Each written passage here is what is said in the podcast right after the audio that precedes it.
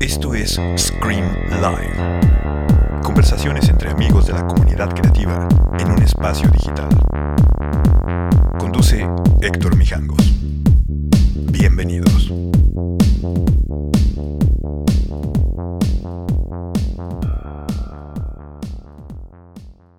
Hola, buenas noches, hola, buenas noches. ¿Cómo están? Bienvenidos a Scream Live. Este es el capítulo 254. Sí, a ver, 1, 2, 3, sí, 254. Eh, hoy viene Ilan Katz, mi amigo Ilan Katz, que tiene un podcast bastante padre que se llama Entusiasta. Entonces por eso lo anuncié como entusiasta. Para él todo es buena onda y le echa ganas a todo. Entonces creo que va a estar bastante bueno. Eh, recuerden que ya Scream Live está aquí en vivo todos los días a las 8 de la noche, después en Instagram TV y mañana ya lo pueden encontrar en Spotify y en YouTube. Estamos por subir a las demás plataformas de podcast, pero por lo pronto Spotify y YouTube por si lo quieren ver. La idea es que por donde quieran, pero que lo vean, que comenten, que lo recomienden que, que, me digan a quién más quieren que invite, etcétera. Vamos a ver, ahí debería de andar. Ilan, ¿qué onda, güey? A ver, vamos. Si no lo veo por acá. Hola, Mike. Déjame ver quién anda por acá. ¿Alguna pregunta? Escriban. Recuerden que los comentarios. Oye, Ilan, tienes que ponerle el update a tu teléfono, güey. Y tiene que ser de este teléfono. No se te ocurre estar conectado en el iPad, porque ahí no se puede. Tiene que ser teléfono y tienes que ponerle el update de Instagram a tu teléfono. Te espero aquí mientras platico con la banda. Oigan chicos, bueno, eh, noticias importantes. Hola, Sunordinary, gracias por mis chamarras, ¿eh? Ya vieron que las uso ahí, todo el mundo me las presume. ¿Cómo puedes subirte? Pues así, güey. Tienes que bajar el... Tienes que bajar un update. Me está diciendo la aplicación que no puedes. Ajá que no te puedes subir y eso es porque seguramente no tienes un update en el teléfono. Típico que eres de esos que, ah, sí, luego le pongo el update. Por favor, pónselo. Eh, bueno, les decía a todos que hay, hay, noticias interesantes. Voy a ponerle un pin a, a Zen Ramen para que pidan ramen. Están muy a tiempo de cenar un delicioso ramen. Y también una buena noticia. Eh, hay una buena noticia. En un par de semanas lanzamos el nuevo producto de Send que no va a ser eh, no va a ser ya nada más ramen va a haber también fried chicken el mejor fried chicken de México lo van a poner tener en su casa de Livier luego nos ponemos a hablar de tenis güey qué pasó ¿Eh? Eh, bueno entonces otra cosa importante es que Bauhaus viene en octubre se nos está acercando la fecha Vamos a salir con un comunicado la semana que entra porque vamos a sacar más boletos a la venta. Creo que vale la pena ver a Bauhaus. Arrancan la gira en México y están muy emocionados ellos. Yo creo que también hay mucha gente emocionada, pero también hay que aprovechar que va a ser de los primeros conciertos que va a haber después de la pandemia, lo cual va a hacer que sea inolvidable. Ya está Ilan, ya lo voy a jalar. Vamos a darle una clase de Instagram primero. ¿no? Toño, luego hablamos de tenis. Ahí viene Ilan. ¿Qué pasó, señor? O sea, ¿eres de los que trae un iPhone 5 todavía con sistema operativo del 92? No, el que sabe en la computadora, yo no sabía cómo era este fart. Ya sabía, ya sabía, ya sabía. Oye, a ver, ¿has hecho, o sea, ¿te vas a quedar parado mareando a la gente o qué? No, no, no, soy, ya, ya que vi que puedo andar, ah. pues, pues estoy pasando a otra, a otro lugar de la residencia. Ah, ya estás en la residencia, muy bien. Yes. Que, que hablemos de tenis. Luego hago un especial de tenis con Toño de Olivier. Y con algunos invitados. Haremos un especial de tenis. Oye, Ilan, te decía que eres muy aplicado con el podcast y todo esto, pero este es tu primer live. Mi primer live. Me parece, me parece, increíble. Sí. está padre, ¿no? Qué bueno, qué bueno que arranca su primer live conmigo. Espero, espero que no te guste mucho, güey, y luego me quieras bajar la chamba, ¿eh? No, ¿cómo crees? No, no, no, no, no. Aparte, I'm messing with the master. no. Siempre puede haber uno más Masters, güey. Oye, bueno, qué bueno que estás acá. Ahí está Célica. Hola, Célica. Hola, Célica. Célica, me debes uno, ¿eh? te tengo que buscar porque sí ya me habías dicho que, que, no haces esto, pero conmigo sí harías uno. Está muy padre. Célica García es la cabeza, mente maestra, eh, monopolio del arte en México. Ella asesora Maco. Te mando un beso, my dear. Y luego te busco. Qué buen team, ¿ya viste? Obvio. Está padre. Es más, ¿sabes qué? ¿Por qué no hacemos un live nada más que nos empiecen a tirar flores? ¿Eh? Oye, como Gina, como Gina ves que te posteo y le puse, le puso corazoncitos a mi comentario, a, a, mi post de que ibas a estar hoy. Le digo, está bien guapo tu marido. Y se cagó de la risa. ¿Qué, qué, qué quiere decir eso? A ver, explícame. Yo creo que ese no es mi fuerte. Yo, yo, creo que, yo creo que ella sabe que tengo otras virtudes. La guapa es ella. Está padre, ¿no? Hay que hacer, tiene que haber complemento, de eso se trata de hacer equipo, güey. Totalmente, totalmente. Oye, Lanzón, cuéntame de, cuéntame cuándo empezaste y por qué empezaste a ser entusiasta. Sé que eres un entusiasta y escogiste el nombre correcto, pero cuéntame por qué. Mira, básicamente son dos razones. Ajá. La primera es que yo, yo estaba buscando una excusa para hablar con gente que admiro.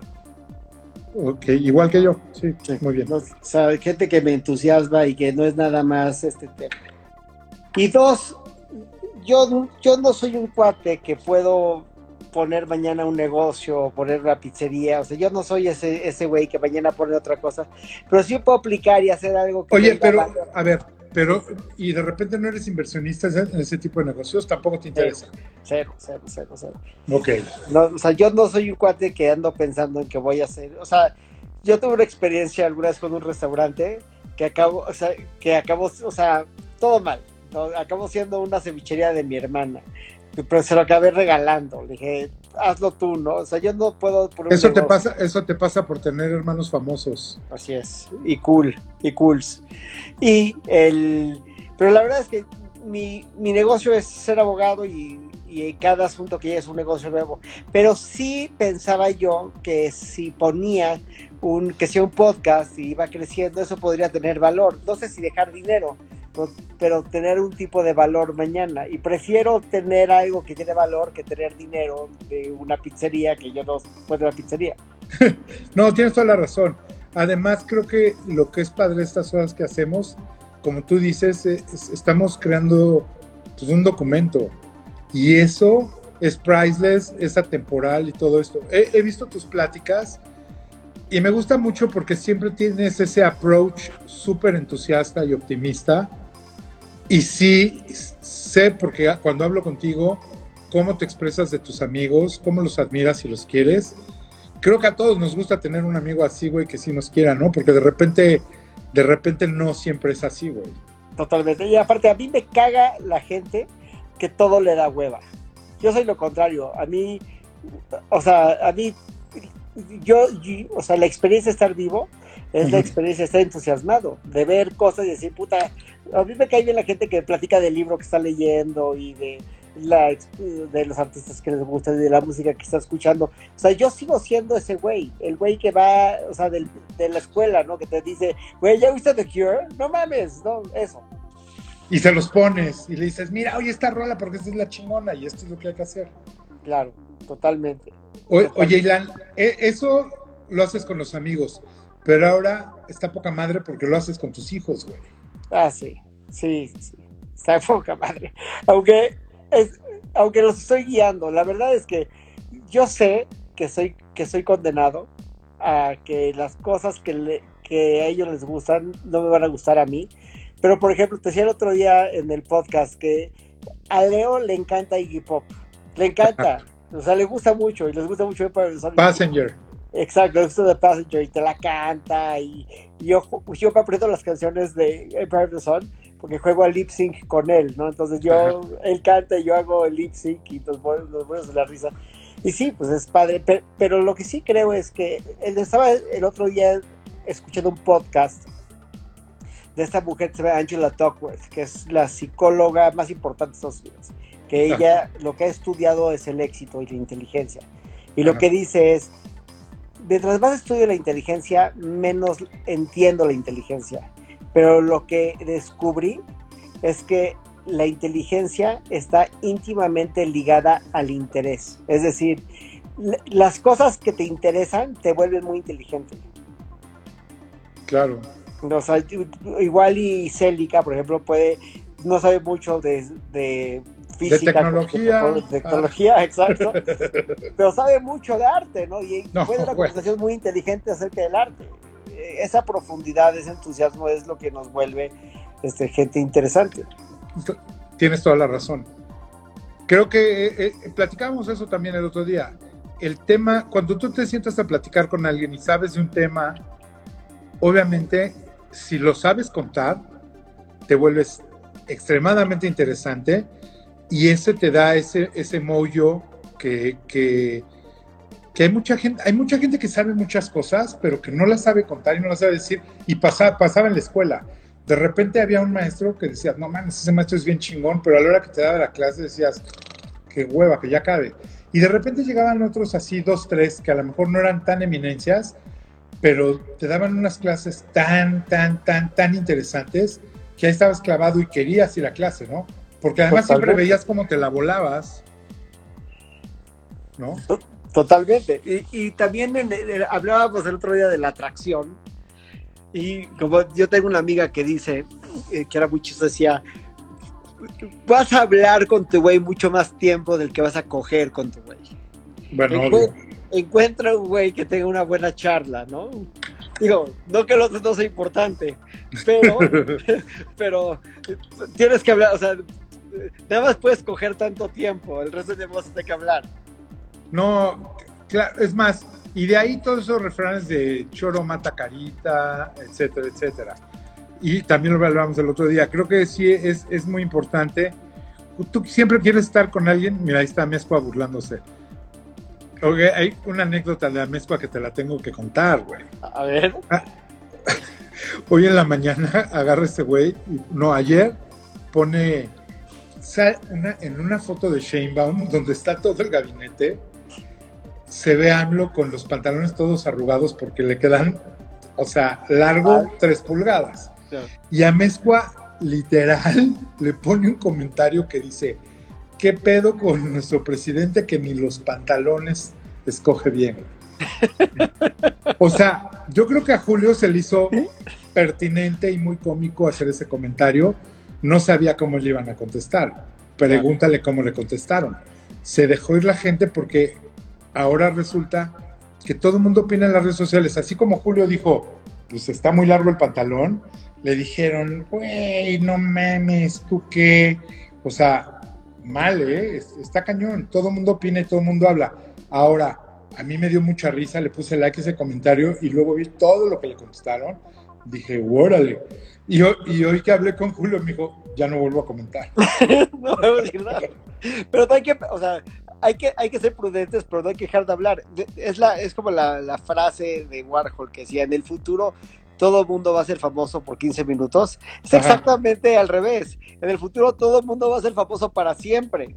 Somos súper famosos. Menos 15 minutos cuando ponemos un comentario así, güey. Bueno, es que una cosa es ser famoso y otra cosa es ser notorio. Te vuelves notorio. Sí, ¿no? No sé, por ejemplo, yo tenía mucho tiempo de no ver MTV. Ayer vi los MTV, los premios MTVs latinos que se llaman Miau. No entendí nada, ¿eh? O sea, no entendí nada. Todo era plateado, todo era color neón, todo era. O sea, ya todos los rockstars que había ahí eran influencers, tiktokeros, youtuberos, etcétera. Ya ya como que nada más había forma y no había fondo. Muy raro. Es que es un producto para niños. Pues tremendo, ¿eh? Porque todos los que salieron ayer, millones de followers, millones de pesos, millones de todo, full power. Es como una película de Transformers, pero que nunca acaba. Pues sí, porque hasta se visten igual, ¿eh? Claro, claro. Pero es ese- o sea, van por esos, van por la gente que está viendo Transformers. Y, a- y aparte, el, este tema del sexo y la música, que siempre han estado muy ligados, las cosas están hipersexualizadas en MTV. hipersexualizadas. O sea, ¿eso el hipercinismo o, el hiper, o la hipersexualidad? El hiper todo, claro. Pues ves eso de Acapulco Shore y dices, ¿what? Que además es muy raro porque el programa de ayer se trataba de, obviamente, de, del no género, o sea, estaba como bastante apoyando a, a, todo el movimiento que hay de igualdad, etcétera, pero hacen un programa totalmente machista, mala onda como, como ese, güey. Está raro, ¿no? Porque ahí hay como una doble moral muy cañona. Lo que pasa es que los mensajes es, como, no sé si te acuerdas de, de un sketch de Eddie que decía que la diferencia entre, o sea, que, que los polos se encuentran, ¿no? Es que verte increíblemente cool y ser un idiota están o sea, son milímetros de distancia, ¿no? Es como que te ves increíble o eres un pendejo, te ves increíble o eres un pendejo, ¿no? O la extrema derecha y la extrema izquierda están pegados. Es lo que pasa con este tema de la, de la hipersexualización en MTV. O sea, por un lado están empoderando este, a las mujeres y por otro lado todo es una caricatura de clichés este, eternos de que lo único que importa es tu físico y es como The Real Housewives. no sé si has visto The Real Housewives. Sí, pero no, no completo, ¿no? no pero, sabes que existe. Sí, claro. Es como este tema que dices, es increíble que todo, que estas cosas que parecen, que digo, que no, no es reality TV, es semi-reality, pues estoy seguro que, que tienen un guion, ¿no? Pero que la vida de las personas es mucho más interesante que, eh, que la ficción, aunque sea ficción disfrazada de vida real. Es tremendo lo que está pasando. oye, Ilan, a ver, pues a ti te gusta todo, eres abogado, usas corbata, etcétera, porque es tu chamba, pero ¿cuál es tu, primer pasión? ¿Qué fue lo primero que te movió en la vida? ¿La música, el arte, la comida? La música. Las, las niñas en el kinder. Las, las niñas, sí, o sea, siempre obviamente me movían mucho. Yo, yo creo, el otro día en una galería vi una frase que decía, Everything is about sex, except sex sex is about power. No, entonces. oye, güey, ¿sabes qué? Creo que deberías también de empezar a anotar todo lo, todo lo que dices, todas tus referencias. Está padre, deberías de ser, si no un libro, mínimo una cuenta de Instagram con todo eso, ¿eh? Gracias, te voy a, tienes razón, debería de anotar mis, mis Anótalas y postéalas. Así, en serio, abre una cuenta y todas esas que se te ocurren las referencias, y si es tuya, es tuya, y si es de Warhol, es de Warhol, y si es de no sé quién, creo que estaría cabrón. ¿eh? Hay que dar el crédito, hay que darle su crédito. pero mi pasión era la música. Yo, yo me acuerdo que cuando yo tenía siete años me fui a vivir a, a San Diego con mis papás, y lo primero que hice fue me compré una guitarra y empecé a tomar clases de música, y de ahí estaba yo hooked, como todos los niños, los niños les gusta la música. Y yo pensé, o sea, mi futuro, mi vida, yo me veía, este, sobre todo cuando estaba yo terminando la carrera, que yo iba a ser ejecutivo en la industria de la música. Yo me veía como un director, un A&R, ¿no? Un director artístico. Pero no, ese, no, no, no, era ese mi destino. Y la verdad es que que estoy muy satisfecho con lo que he hecho. O sea, sí, siento que, que, estoy mucho más destinado a, que mi destino era hacer lo que estoy haciendo ahora. Pero sí, la cultura era mi pasión y la música era, o sea, Mauri era cine y yo era música. Ajá. Oye, ¿y, y platicaban de cine y tú platicabas de música o, o cómo era el intercambio Mauri estaba, a ver, para empezar, Mauricio vivía disfrazado. Todos los días se disfrazaba desde que era, o sea, primero pasó como de los 3 a los 4 años disfrazado de Chapulín Colorado. Wow. O sea, eso, o sea, in, ya sabes, in costume, todo el tiempo con su chipote chillón y no iba a ningún lado si no iba vestido de en, carácter, en carácter. En carácter, En carácter. De ahí, este, diario se disfrazaba de algo, de ninja, de vaquero, siempre estaba, o sea, siempre era un show, siempre era un showman, siempre, Mauricio era de esos güeyes que le preguntabas algo y mi mamá le preguntaba una cosa y te contestaba como si estuviera cantando una ópera, ¿no? ¿Cómo estás? Muy bien. No, no. Era un super, super showman. Y el. Hasta que, hasta que se clavó duro, duro, duro con el cine. ¿no? Que él, él nunca dudó, él siempre tuvo la bendición de la certidumbre. Ajá. Yo pensaba que muy, no fue muy distinta. Yo pensaba que yo iba a ser empresario, que yo iba a trabajar con mi papá. Pero mis papás se divorciaron cuando yo tenía 18 años. Ok. Y eso ya. con Te el cambia todo. Ya no estaba en las cartas. Entonces yo era muy pendejo para los números. No se me ha quitado. O sea, sigo siendo muy pendejo para los números. Y dije, voy a estudiar algo donde no tenga que volver a ver números. Y me pareció que derecho era el camino. Y la verdad es que me di cuenta que el- o sea, derecho, no quiero ser despectivo con lo, que, con lo que voy a decir, pues se puede ir mal y no es mi intención. Pero derecho era como estudiar comunicaciones para el hombre pensante. Ujú. ¿no? O sea, era algo que tenía más que ver con los liberal arts, que podía ser periodista o, escritor. O sea, si, si tú tenías un fundamento de derecho, tenías una buena base sólida para dedicarte al mundo de las ideas, Ajá. ¿no? Sí. Y de ahí me, me fui yendo a la revista. Cuando ya estaba yo en la revista dije, puta, esto apesta, aquí nunca voy a ganar dinero. Estar, aparte, los revisteros viven para pagarle a la, impre- a la imprenta, ¿no? Decía, puta, voy a ser esclavo de la imprenta toda la vida. Después estaba yo pensando que me iba a ir a Warner, o si me iba a ir a Sony, o si me iba a ir a MTV. Y era en medio de la crisis de la piratería y dije, no, este pedo apesta, apesta, apesta, apesta. No apesta va por ahí. no va por ahí.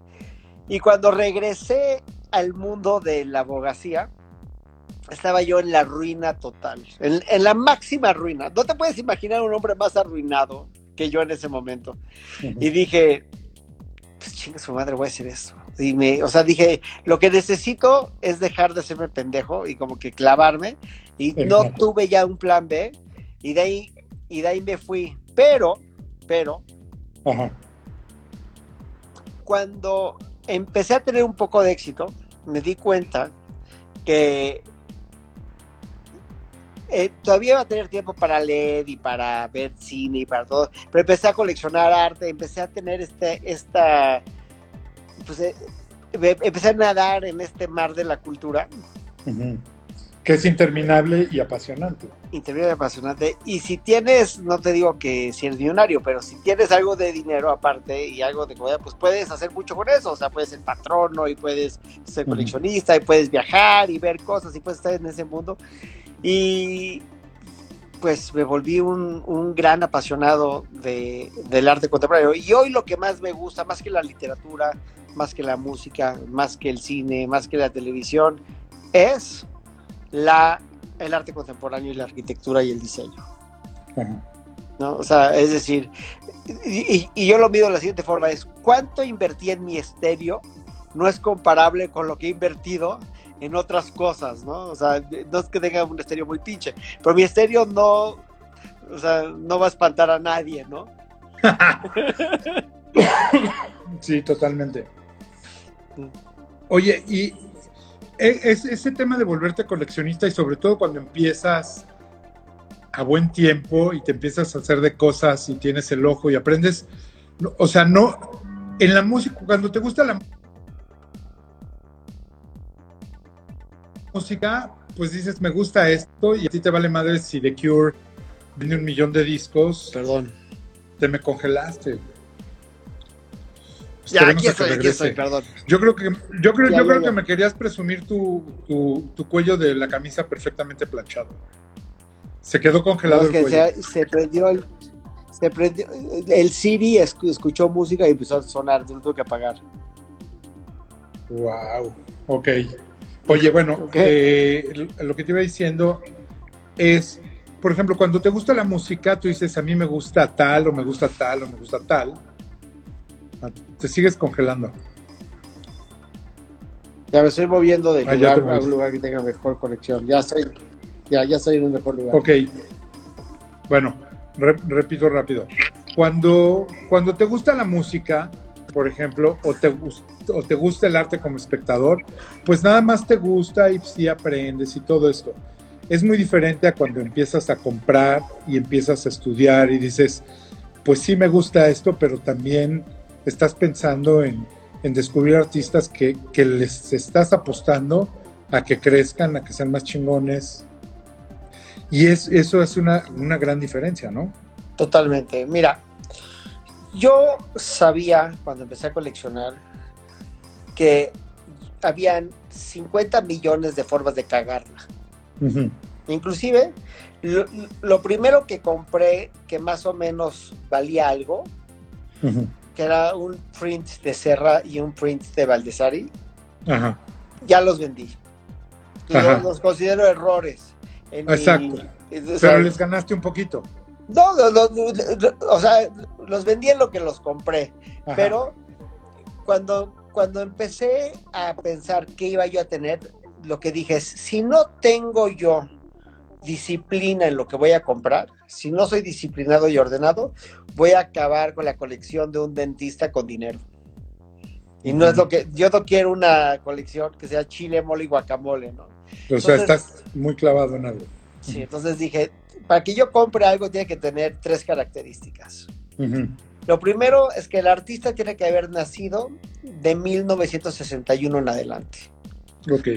Que es cuando empieza la generación X, que es mi generación, y dije, tiene que, que ser Generation X para, para adelante. Lo segundo, el artista tiene que ser identificable como latinoamericano, ya sea un latinoamericano o un extranjero que vive y trabaja en América Latina. Ok. Y después, la obra tiene que ser identificable como contemporánea, es decir, no oaxaqueño, no, no, no, o sea, que sea obra de arte contemporáneo. Ok.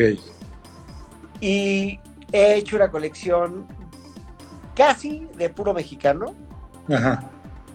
con la excepción de Santiago Sierra, que es español, pero vive y trabaja en México, y de Darío Escobar, que vive y trabaja en México. Ok. Y un brasileño que es de una pieza chiquita, pero en fin, no, Dia- Diana Montiel, que es una española que vive y trabaja en México. Por eso colecciono a Pedro Reyes, a Méndez Blake, a Dávila, a Lacra, a Cruz Villegas, o sea, la mayoría de los cuantos que he entrevistado. Que también está muy padre, porque también de repente, ¿fueron tus amigos antes o, o- o se hicieron amigos después? Ya- ya Qué, viste qué, bon- Gina. qué boni- qué bonito está ese mensaje que mandó Gina, ¿eh? Hola, Ginux. que, que, que no algunos se, se hicieron mis amigos, pero, al- o sea, por ejemplo, Miguel Calderón quitó su obra, él, él era mi amigo porque siempre fue mi amigo, ¿no? Este, Méndez Blake y Dávila los conocí, eh, o sea, para esto, para que, Méndez Blake lo conocí antes, a Dávila lo conocí, pero se han vuelto mis amigos por el podcast. Ah, sí, órale. Sí.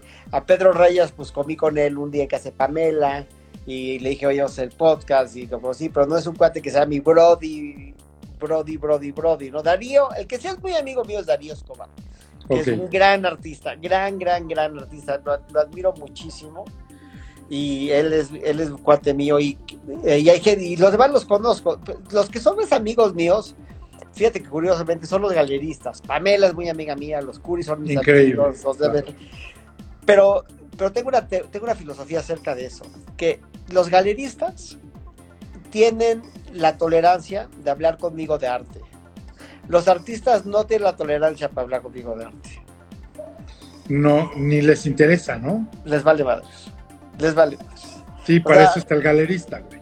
Eh, Sí, exacto. O sea, cuando Es como hablando- el artista y la disquera. El artista no quiere ni dar entrevistas, le vale madres, güey. ¿sí? Y, y los otros pues tienen que hacer su chamba. Ahora, está bien padre el trabajo de galerista, porque ser galerista es ser un clavado, o sea, es, es mucho más interesante ser un galerista que ser un disquero en esta época. Ah, sin duda. Y, y- y aparte, seguramente hay más lana hoy en la gale- en un galerista que ser disquero todavía. Pues sí, no, no lo dudo, ¿eh? Pregun- pregúntale a, a Célica Sí, exacto. Y a o a los Pamela Curis, y a o a los los Weber, ¿eh? O a los Curis, o a Pamela, o a todos estos dudes que la están, que la están sacando del parque, porque sí la están sacando del parque, o sea. Total, claro. el nivel, yo, yo lo digo mucho en el podcast y lo repito ahora, mi impresión de lo que está pasando en México en el arte contemporáneo Ajá. es que esta es la generación más brillante de la historia del arte en América Latina. Punto. O sea, top. Sí, porque top. es una generación, no es uno. Exacto, exacto. O sea, es decir, eh, eh, a mí se me hace mucho más interesante lo que está haciendo hoy este, la generación de los que estamos hablando, Gabriel Orozco, Damián, este, Pedro Reyes. Eso es mucho más interesante para mí que lo que hizo Diego Rivera. Para mí. Lo que hizo Diego Rivera para mí no es interesante. No es que sea una mierda, no sé si es que sea una mierda, pero Orozco, eso para mí no es interesante. Para mí. Sí, no, está, es- sí es súper válido. Cada quien, cada quien. Pero yo creo que sí hay, hay un punto muy importante cuando hablamos de una generación. Claro. Y, y creo que algo que está pasando, que está muy cabrón, es que sí vemos es- es- ese movimiento, porque no es una galería, ni dos, ni tres, ni cinco. Hay un chingo, hay un chingo de artistas. Todo el tiempo hay uno nuevo que te sorprende. Hay uno que va así para arriba, hay otro que sube y se queda. Hay uno que de repente dices, "Mm, ahora creo que la cagaste. Pero ahí siguen y es gigante. El mundo del arte en México es, es grande, güey. No es solo, y no solo los chilangos. Porque no, No. es cosa de que es algo que solo está pasando. De algunas cosas que, que yo creo que, que es una trampa de arena en México, es que la gente no volteaba para otros lados. Claro. Todo era folclore menos México. Guadalajara era folclore, Monterrey era folclore, ¿no? Y en el arte, no es, o sea, lo que está pasando en Guadalajara, en Mérida, en, partes de Monterrey, eh, no es folclórico, está chingoncísimo. No, totalmente. La, la semana pasada fui a Guadalajara y fui con Suro a su fábrica. Que es el padrino, es el padrino, ¿eh? O sea, no mames, es el, yo le digo el jefe de jefes. O sea, además de que es muy amigo mío y lo, lo quiero muchísimo. Es abogado, Y es- ¿sabías? Y, ¿Mandé? Él es abogado también. Estudió Derecho. Ah, pues, pues igual sí se, se le nota un poco, ¿eh? Pero bueno, es, es una persona maravillosa, pero algo que tiene también que me encanta es que es un dragón, igual que yo. O sea, todo el tiempo estamos hablando de comida. Pero bueno, estando con él ahí, ver todo lo que hace con los artistas mexicanos y ver la cantidad de extranjeros que dicen, ese güey es el más chingón del mundo y voy a venir a hacer mi cerámica ahí, eso es increíble, güey. Pero, y, y dice Julio en arte, cine, moda, arquitectura.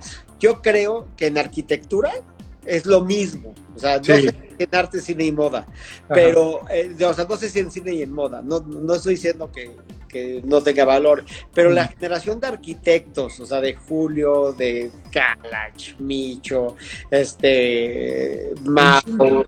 ah, no importa donde yo viva, si- aunque yo viviera en China, en- me gustaría que mi casa me la haga un arquitecto mexicano. 100%, güey. Yo vivo en una casa de Derek y Derek. acabo de, cu- a- acabo de cumplir 17 años aquí, es maravilloso. Y mi oficina estaba en uno de Norten, que- en el cual trabajó Julio. O sea, la, la verdad está de poca madre. Porque también es eso, ¿no? Te gusta vivir en un espacio que, pues, que te llene de alguna forma. Y cuando eres sensible al, al arte, pues el, el- el diseño, o sea, por ejemplo, el Rabo, que es mi amigo desde hace siglos, lo veo cómo crece y veo las cosas que hace y siempre le digo, tocayo, güey, la neta, estoy bien orgulloso de ver las cosas que haces, ¿no?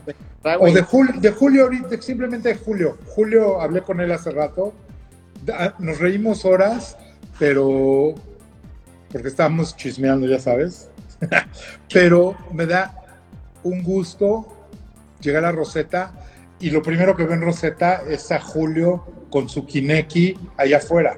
¿Sí me entiendes? Oye, ¿tú viste, tú viste la sastrería que hizo Julio?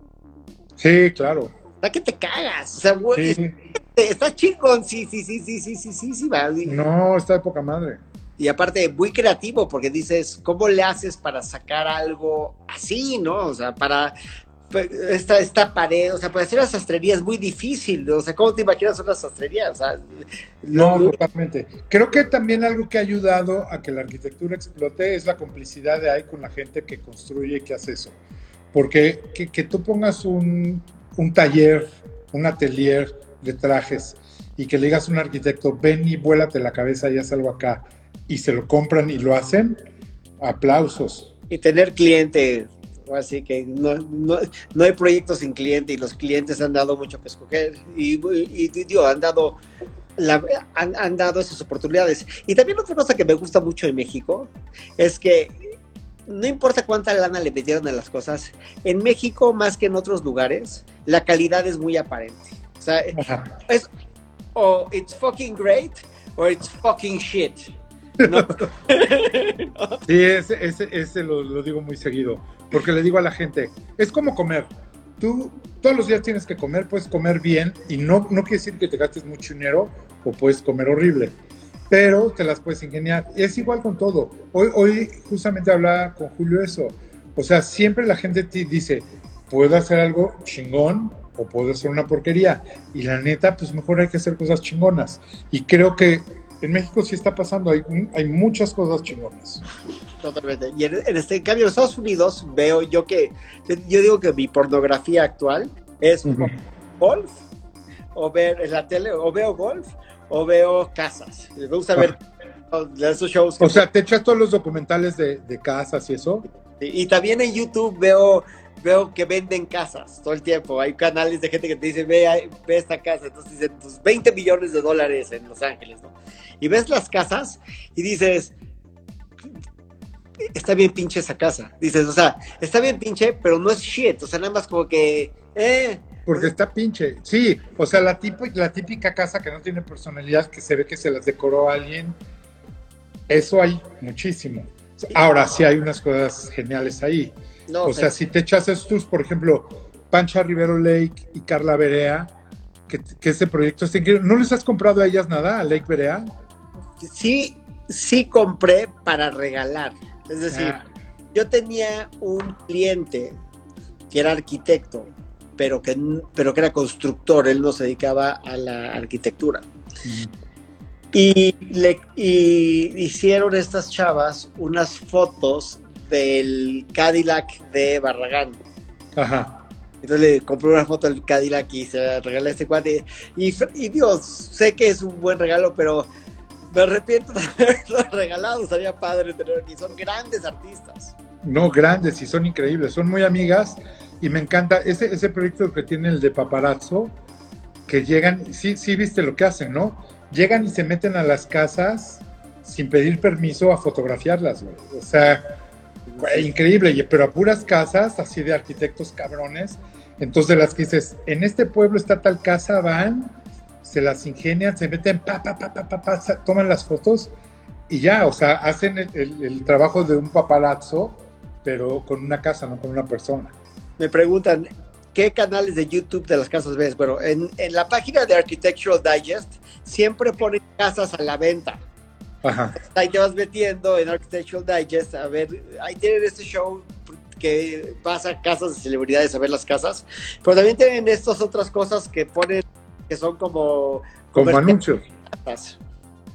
Pues ese es el mejor. Y hay otro cuate, otro cuate que se llama Enes, Enes y el Maser, que se mete a las mismas casas que ponen acá, pero pues te va y te la enseña, 20 millones de dólares o lo que sea. Pero, tío, obviamente son economías de otra escala, yo no me imagino vivir en algo así, pero las ves y no, no se ven tan cabronas. Pues sí, sí pasa eso. A, a, mí un documental que me encanta de casas es el de Julius Schulman. Ah, sí, y los libros de Schulman, los, los de... Qué, be qué, belleza, ¿no? Fíjate que todo, del otro día lo, lo, comentábamos, pero es increíble cómo lo moderno, lo que, lo que es moderno por definición, sigue siendo moderno, no pierde la esencia del modernismo, ¿no? Uh -huh. Casas de mitad de siglo que hoy las cambian un poco por dentro porque la forma en la que vivimos en los espacios, Ajá. ya les meten cocinas más grandes, en esto y asado y la chingada, pero ¿cómo, cómo esos diseños son súper, súper, súper relevantes todavía el día de hoy. Totalmente. O sea, vivir en una de esas casas a lo máximo. Que a lo mejor resulta que, como tú dices, no son tan cómodas porque las pensaron diferente, ¿no? Pero, o sea, por ejemplo, esas casitas que están, ya sabes, en, Hollywood, en los cerros, que tienen unos pilares y que está volado los espacios, wow. Sí, en el desierto, las ves como en el desierto de Arizona o de Fox. Wow Sí, en Palm Springs que tienen todas, esas no están elevadas, pero están a nivel cancha. Qué maravilla. Oye, bueno, y entonces, arte de eso, de música, ¿eres coleccionista de, discos o ya no? Y te digo algo, este, yo no entiendo, o sea, lo, entiendo conceptualmente, pero yo no entiendo que tengas un espacio hoy dedicado a tener CDs o acetatos en la casa cuando tienes o sea, con, si inviertes en la tecnología, altísima calidad, este, con una suscripción y puedes escuchar lo que sea, ¿no? O sea, ¿tú te suscribes o compras digital? Yo me suscribo, Gina compra. Pero yo tengo Tidal, Spotify, YouTube, iTunes, ¿no? Y lo que estoy escuchando bien. Y fíjate que eso es el, el próximo gran cambio de esta casa. Tengo que reacomodar las cosas para que el estéreo alimente toda la casa, porque yo me hice el estéreo en la tele como idiota. Ajá. Porque estaba yo ah, buscando esa experiencia como de cine y ya me di cuenta que eso, eso vale madres, o sea, la gente no se sienta a ver el cine así con esta onda, el chiste es tener la música, entonces hay que poner las bocinas de otra forma.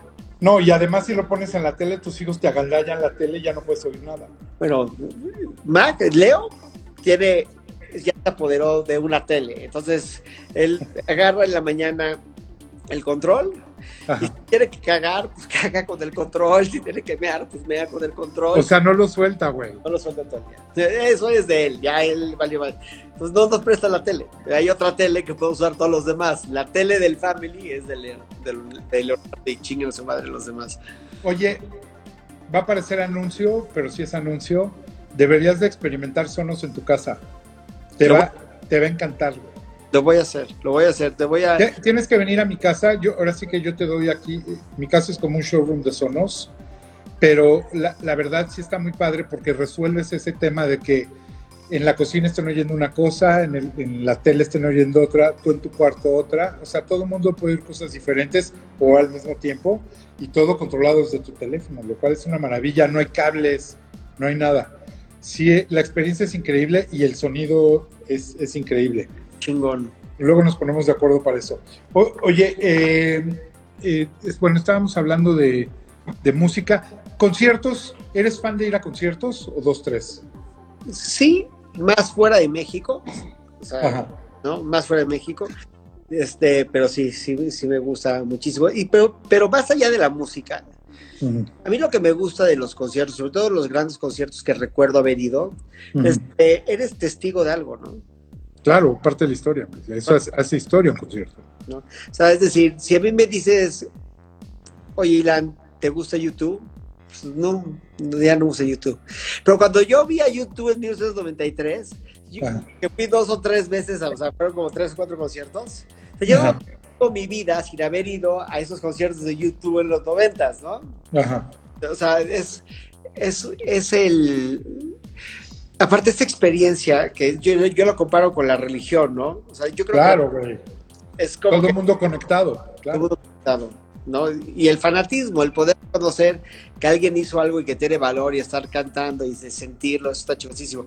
Cosa que también pasa con la música electrónica, aunque se de una forma distinta, ¿no? Totalmente. Oye, ¿con quién ibas? Porque hay un tema para mí importante. Yo he visto cualquier cantidad de conciertos y de repente algunos memorables para mí los he visto solo porque nadie quería ir conmigo.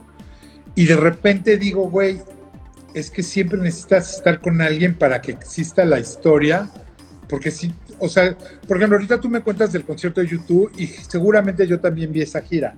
Y sí, estuvo chingón y todo pero cuando vas con alguien y platicas de lo que viste, es, también yo creo que pasa también en los museos, no sé si te pasa compartir, en el momento que te mueve la tripa algo, está bien padre estar con alguien.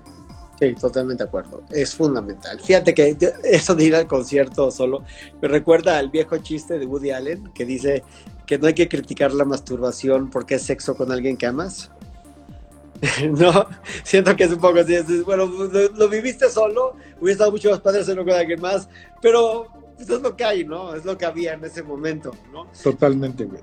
Pero sí, pero no, pero es muy importante poder compartir la experiencia, es súper importante y aparte poderle explicar a alguien o que alguien te explique, porque pues muchas veces no sabes ni qué estás escuchando ni qué estás viendo, o sea, tú te clavas de las cosas por cómo te las plantean, no necesariamente porque te volviste loco, porque si alguien te dice, oye, ¿ya viste esto?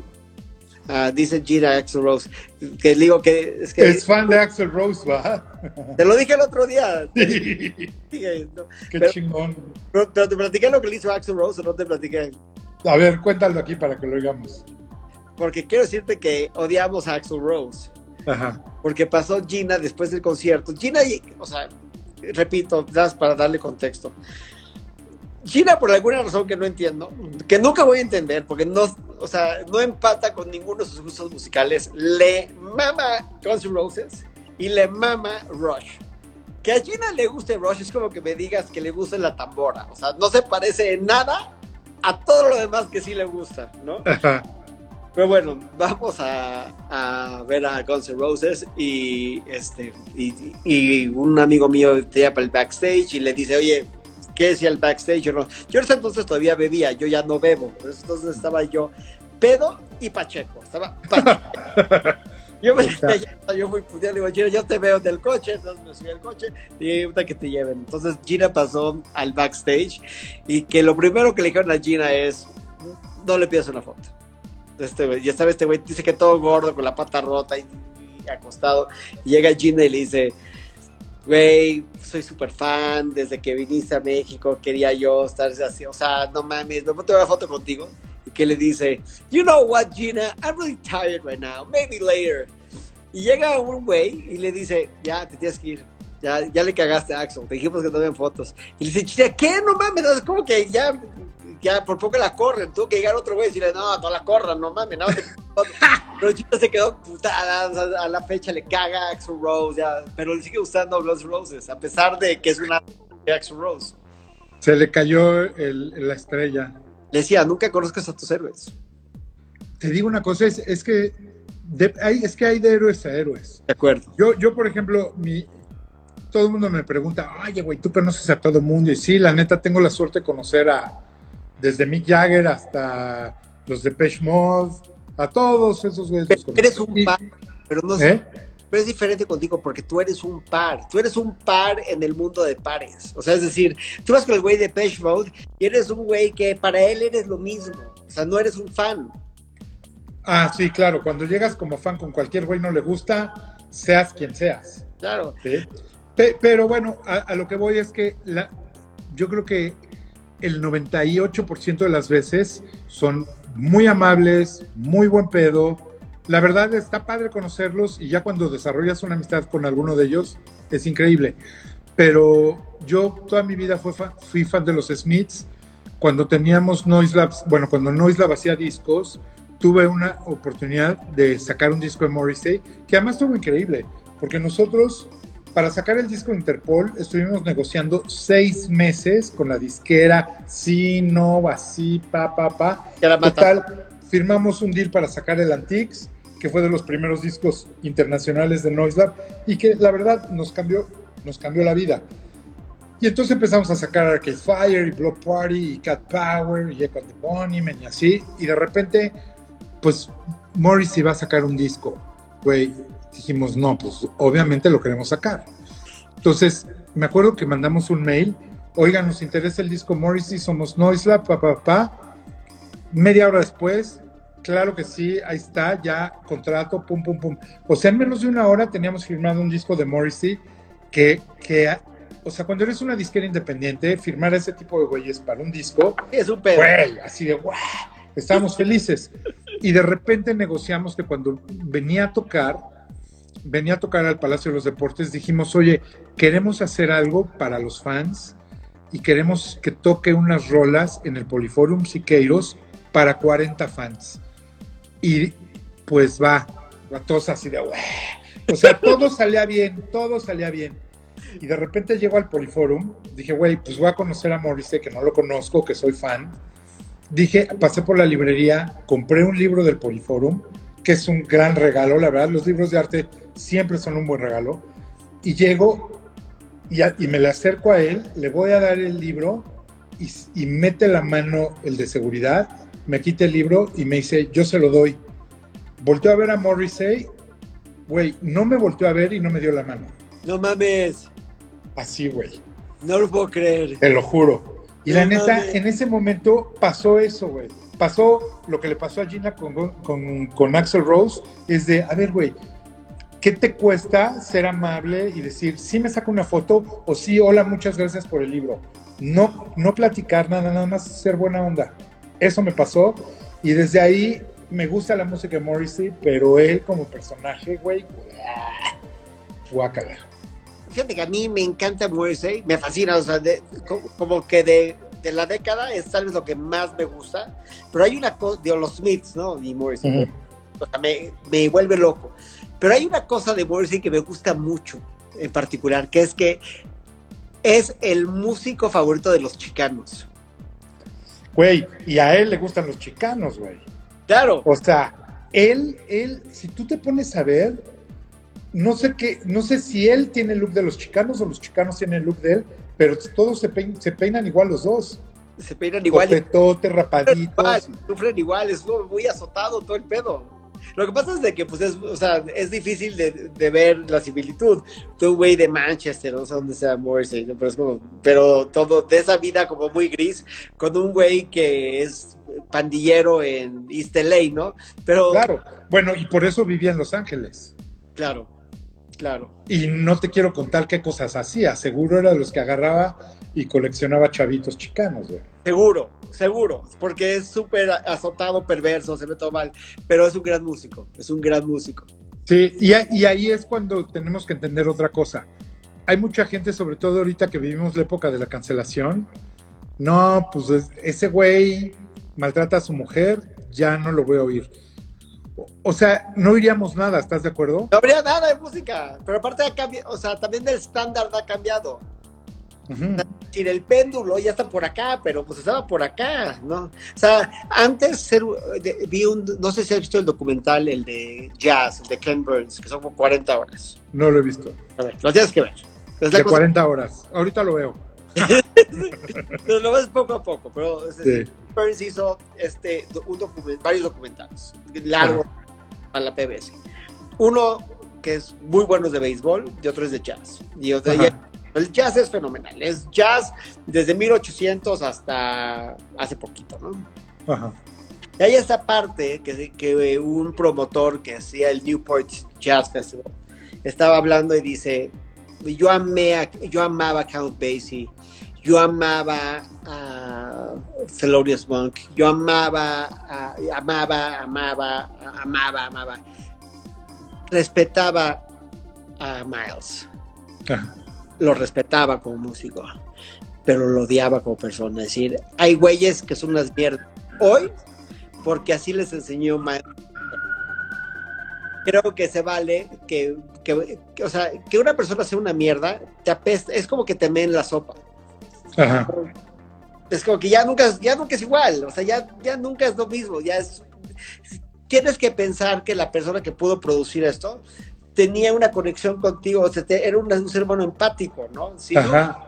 si no es, ¿para qué lo estás haciendo, no? Claro. Sí, está, está tremendo. Pero tú, por ejemplo, si te dicen, por ejemplo, Miles, ¿no oyes a Miles? Sí, me encanta más. Me encanta. Que Coltrane, me encanta Coltrane, me encanta. Pero Y, no, y no quiere decir que Miles, o sea, a lo mejor nunca sería tu amigo, dirías, puta, qué hueva, ese güey no es una buena persona, no me interesa que sea mi amigo, pero sí puedo oír su música. sí, puedo ir su música porque. eh, Digo, pr- primero porque es increíble la música. O sea, tal vez Miles de o sea, de, si dices tres artistas, o sea, tres artistas, todo lo que han grabado, o sea, todo su catálogo, Isla Desierta, escoge tres, Miles, o sea, No, o sea, es como, wow, no, me encanta, ¿no? Me, me, vuelve loco. Pero porque tengo esta, ese sentido de la importancia de lo que están haciendo. Me pasa mucho lo mismo con, con Leonard Cohen. Yo, yo, yo a, a, Leo, mi hijo, le puse Leo, yo, por Leonard por, Cohen. Ah, qué maravilla, güey. China por Leonardo DiCaprio. Yo por Leonard Cohen. Bueno, qué bueno que no le pusieron Axel, eh, güey. imagínate. Pero aparte, Cohen, no sé si sabías esto, pero Cohen y Katz es el mismo apellido. Ah, es, a ver, explícame eso, güey. O sea, Katz es una abreviación de dos palabras. Ajá. Cohen y Tzadik. Tzadik quiere decir sabio, Cohen quiere decir sacerdote. Cohen es un, más bien, Cohen es una descripción de lo que eres, no es un nombre. Ajá. En la época del rey Salomón, del rey David, habían tres tipos de judíos. Los Cohen, los Coanim en plural, que eran los sacerdotes, que todos en teoría son descendientes del hermano de Moisés, de Aarón, el Moisés. Y ellos, lo único que se dedicaban era a la religión. Después los Levi, como Santiago Levi, como Mariana Levi, los Levi Ajá. eran Ajá. los burócratas, y después el pueblo que es Israel.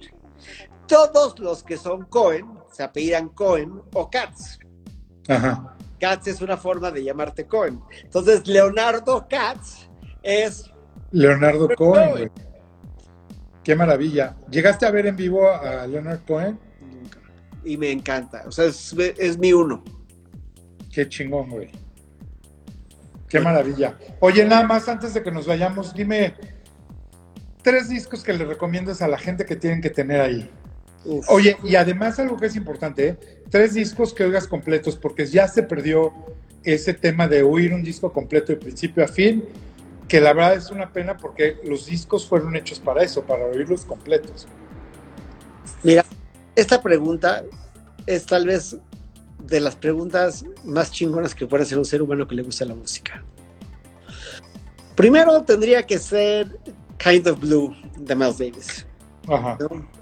Y por muchas razones, pero uno es que ese grupo de Miles Davis incluye a John Coltrane. John Coltrane era un niño que tocaba el sax y Julian Cannibal Adderley tocaba con él también ahí y estuvo compuesto, o sea, conducido y compo- la, la composición la hizo Bill Evans. Entonces, eso es un gran disco, muy gran, timeless, great record, o sea, cabrón, sí, sí, sí, sí, sí, sí, sí, sí, sí, sí. Después, Depeche Mode 101.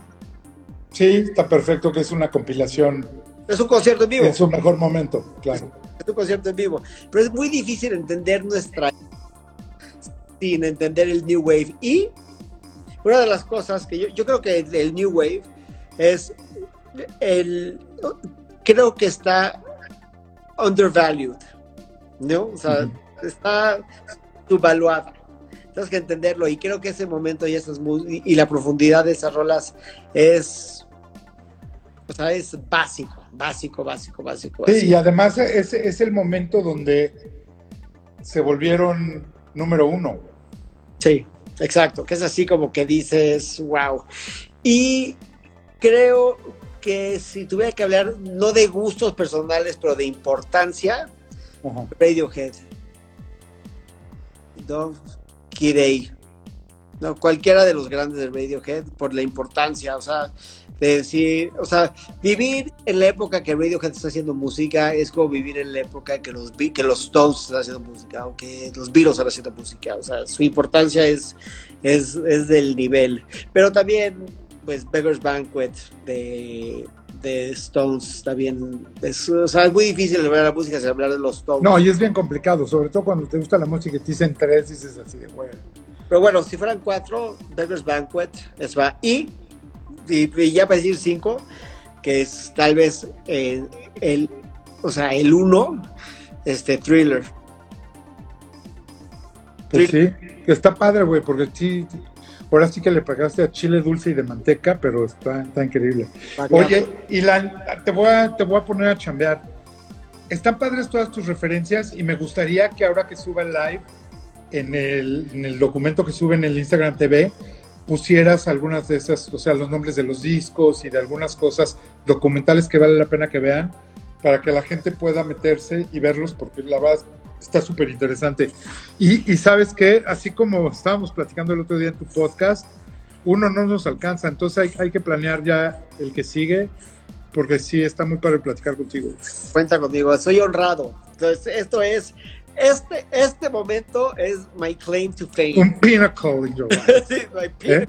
Exacto, exacto. Oye, te quiero mucho, güey. La verdad está poca madre platicar contigo. Mándale besos a Gina, que nada más se la pasa atacada de la risa. Ahí la estoy viendo. Cua- a July, Gina, mi amor, te amo. Julio, te quiero, no te amo, pero te quiero. Oye, y que Julio ya use pantalones largos, porque Y ya que me conceda este mi podcast, porque nada más me dio a Antonio con el dedo, lo invité a entusiasta y no se ha dejado. Bueno, pues ya aquí lo estamos comprometiendo. Esto lo voy a subir ahorita a Instagram TV para que lo puedan ver. Lo voy a, lo subimos hoy en la noche a YouTube y a Spotify. Y bueno, pues sigan oyendo Scream Live. Gracias, gracias, Ilan. Te mando un abrazo grande.